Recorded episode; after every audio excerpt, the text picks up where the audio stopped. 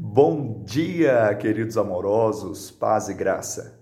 Por semelhante modo, depois de haver ceado, tomou também o cálice, dizendo: Este cálice é a nova aliança no meu sangue. Fazei isto todas as vezes que o beberdes em memória de mim.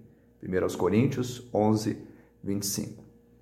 A ceia é considerada a Páscoa cristã e também o memorial do êxodo cristão. Por meio do sangue da nova aliança, não apenas a morte passa de nós, como também a vida passa para nós. Quando comemos simbolicamente do corpo de Cristo e bebemos simbolicamente do seu sangue, nós estamos anunciando que temos parte com ele. Jesus quer deixar o sangue dele nos umbrais e nas vergas espirituais da nossa casa. Ou seja, praga alguma chegará ali. Não viveremos mais luto espiritual, porque ele estará conosco para sempre. É uma aliança de amor que dura para a eternidade. Que Ele te abençoe nessa semana de Páscoa e todos os dias da sua vida, em o nome de Jesus.